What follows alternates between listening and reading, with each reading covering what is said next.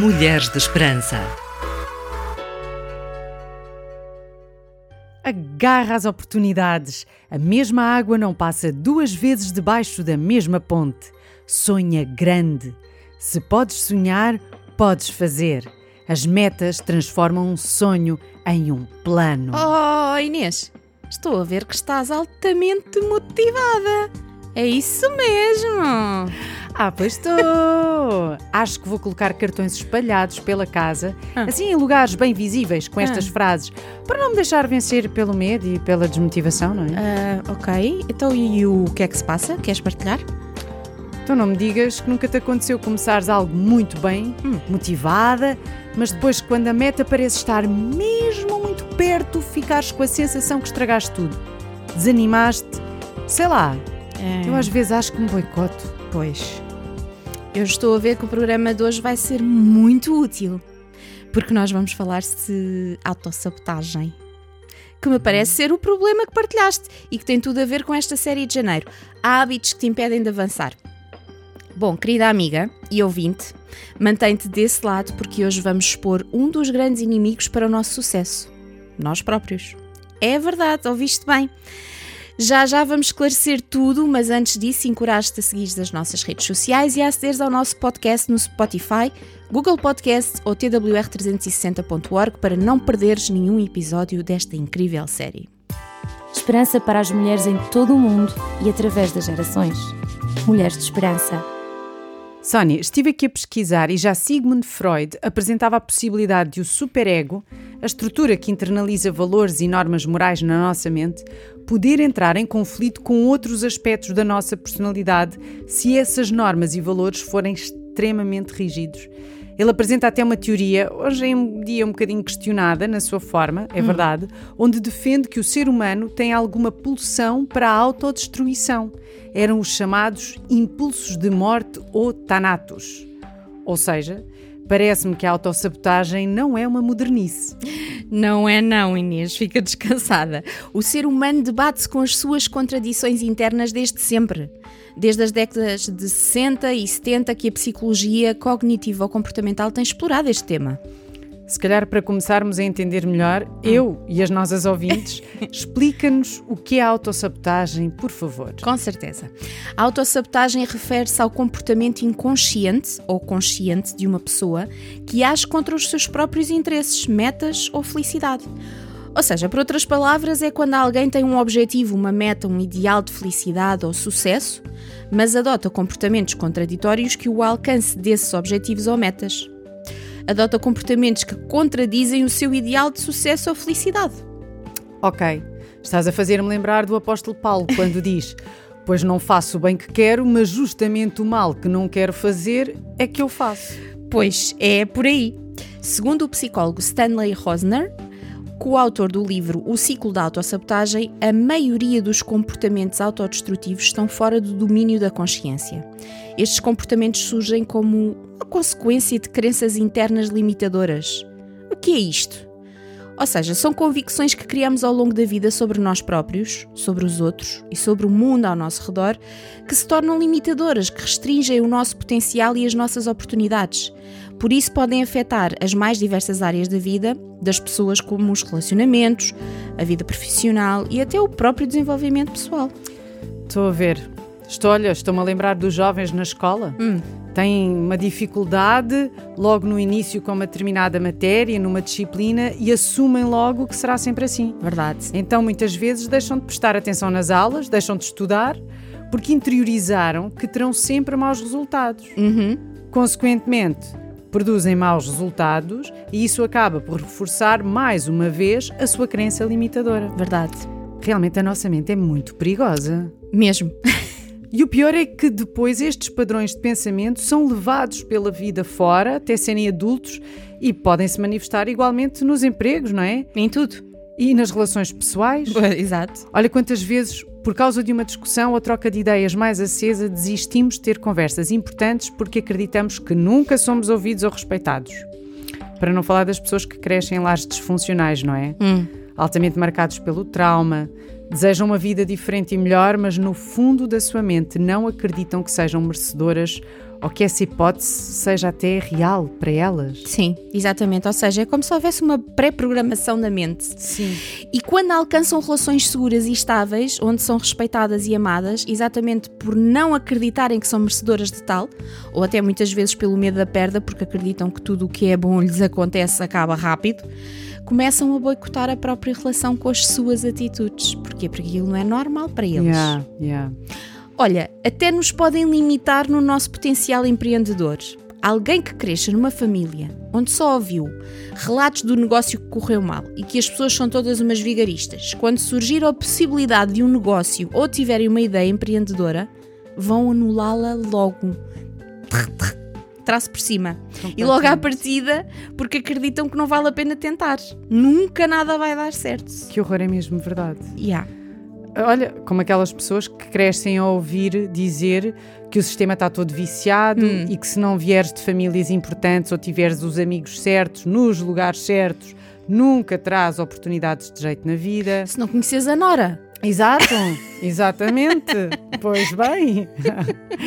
Essas pessoas nem vão estar atentas ao que se passa ao seu redor, pois acham que não há oportunidades. yeah.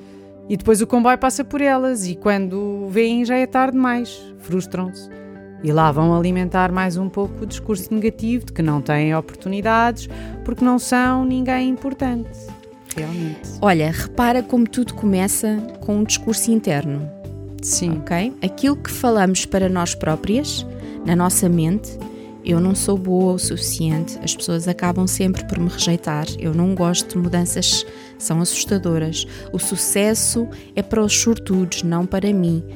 Mas também há discursos negativos que resultam de crenças limitadoras que achamos que são boas. Por exemplo, o perfeccionismo. Ah, sim, sim, sim. Já falámos sobre ele. Temos todo um Yeah. programa sobre o perfeccionismo, exatamente. Querida amiga, que estás desse lado, se tu ainda não ouviste, aconselhamos que o faças. Porque achamos que o perfeccionismo é algo muito bom, mas atenção, pode ser uma grande armadilha e levar a pensamentos perigosos como o fracasso é inaceitável, prefiro nem correr o risco de falhar. Pois, pois. Se não ficar perfeito, então mais vale nem ser feito, não estou para passar vergonhas. Estas pessoas acabam também por se boicotar. A maior parte das vezes arranjam desculpas para não arriscarem. É a falta de tempo, é a falta de meios, é que não sentem que seja assim bem para elas nesta altura e as oportunidades vão. Sim. É, não é? E atenção que o perfeccionismo é muito associado às mulheres. Fica desse lado, nós voltamos já. Mulheres de Esperança, segue-nos no Facebook, Instagram e Twitter. Subscreve o nosso canal no YouTube e ativa as notificações. Querido ouvinte e amiga, se só agora chegaste ao nosso programa, permanece desse lado porque hoje estamos a abordar a autossabotagem. Resumindo, estamos a falar de comportamentos negativos contrários aos nossos objetivos e desejos de sucesso e felicidade que podem ser transversais a todas as áreas da nossa vida e que têm origem em crenças negativas que construímos sobre nós próprias, os outros e o mundo ao nosso redor. Começa pelo discurso interno negativo e esses pensamentos acabam por se manifestar em comportamentos contrários aos que deveríamos ter para alcançar os tais objetivos de sucesso. Sónia, será que na Bíblia encontramos pessoas a debaterem-se com os mesmos conflitos? É que na altura a vida era tão diferente. É uma boa pergunta. A vida era diferente, mas as pessoas não. sim. Olha, vamos falar aqui de alguns exemplos.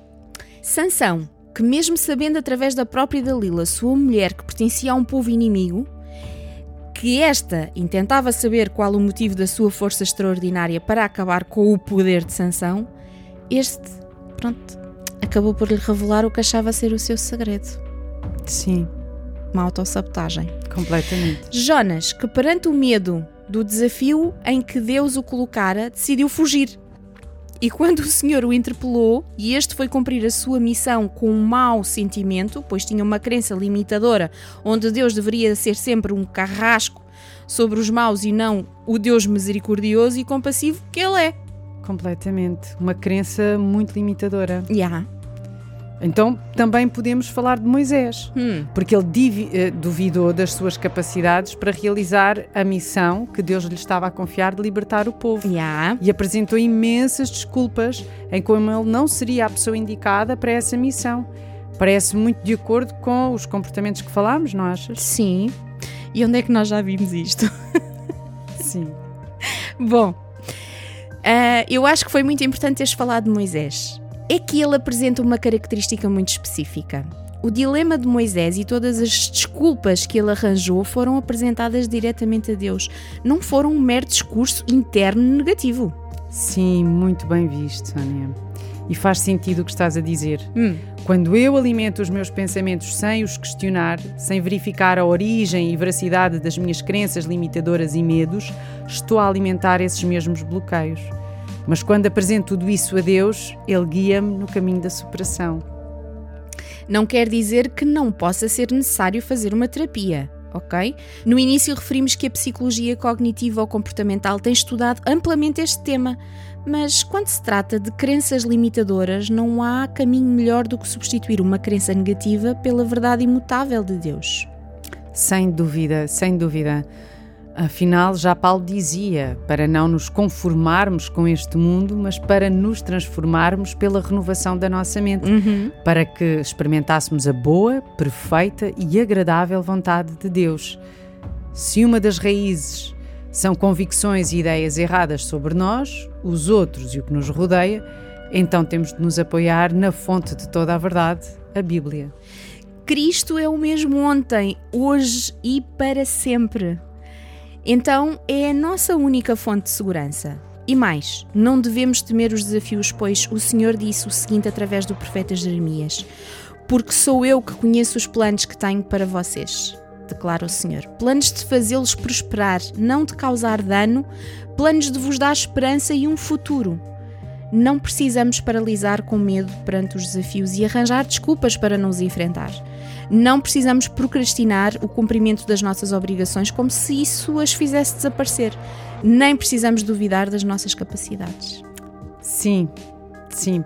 Deus reforçou com o profeta Jeremias exatamente esse aspecto da sua intencionalidade com a nossa vida, não é? Quando ele lhe disse: Conheci-te antes que fosses formado dentro do ventre da tua mãe.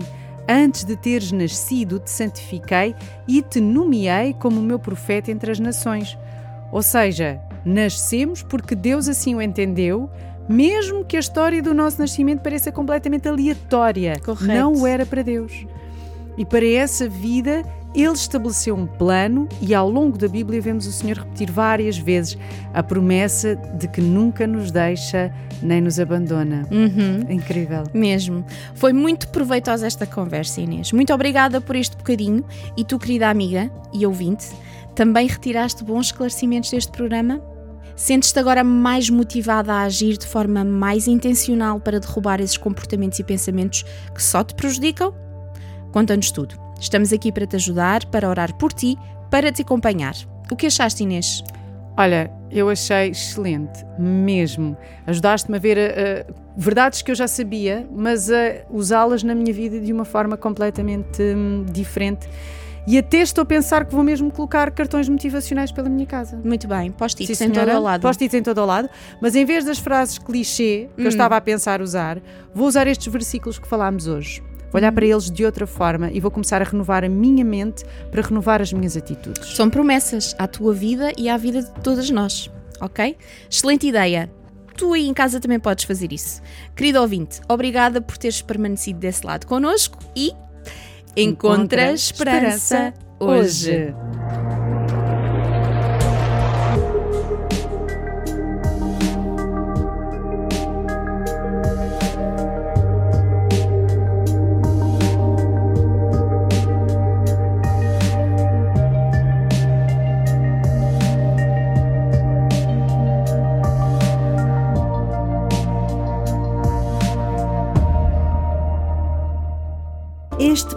foi produzido com donativos de pessoas que voluntariamente contribuem para este projeto.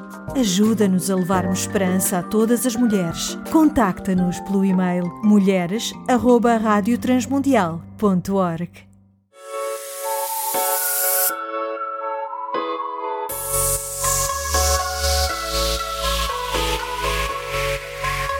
Mulheres de Esperança. Uma produção RTM Portugal.